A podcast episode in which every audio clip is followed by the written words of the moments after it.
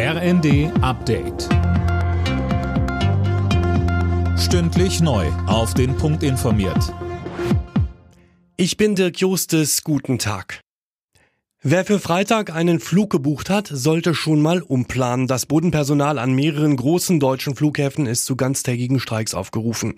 Sönke Röhling, welche Flughäfen sind denn da betroffen? Also laut Verdi sind die Flughäfen Frankfurt am Main, München, Hamburg, Stuttgart, Dortmund, Hannover und Bremen betroffen.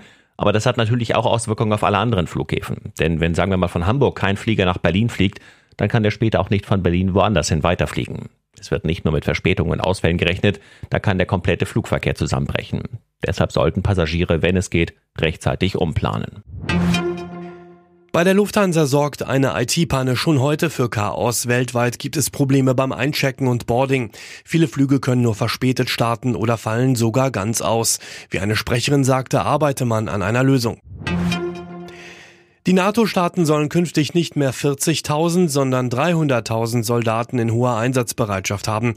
Das wollen die Verteidigungsminister heute beschließen. Außerdem geht es bei dem Treffen darum, mehr Munition zu beschaffen und die Luftverteidigung auszubauen.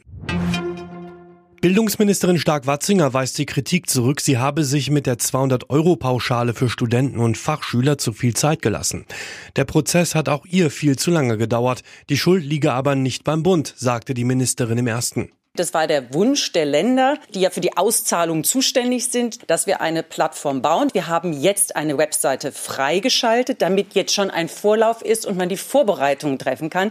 Wann die Auszahlung kommt, das liegt jetzt in der Hand der Länder. Ich habe gestern einen Brief von der KMK bekommen, dass man gemeinsam am 15. März starten möchte. Für mich ist das zu spät. Jeder Studierende, der früher die Zahlung bekommt, ist eine gute Nachricht. Bei der Biathlon-WM in Oberhof hat Denise Hermann Wick heute die Chance auf ihre nächste Medaille. Es steht das Einzel an. In dieser Disziplin war Deutschlands Topläuferin letztes Jahr Olympiasiegerin geworden. Alle Nachrichten auf rnd.de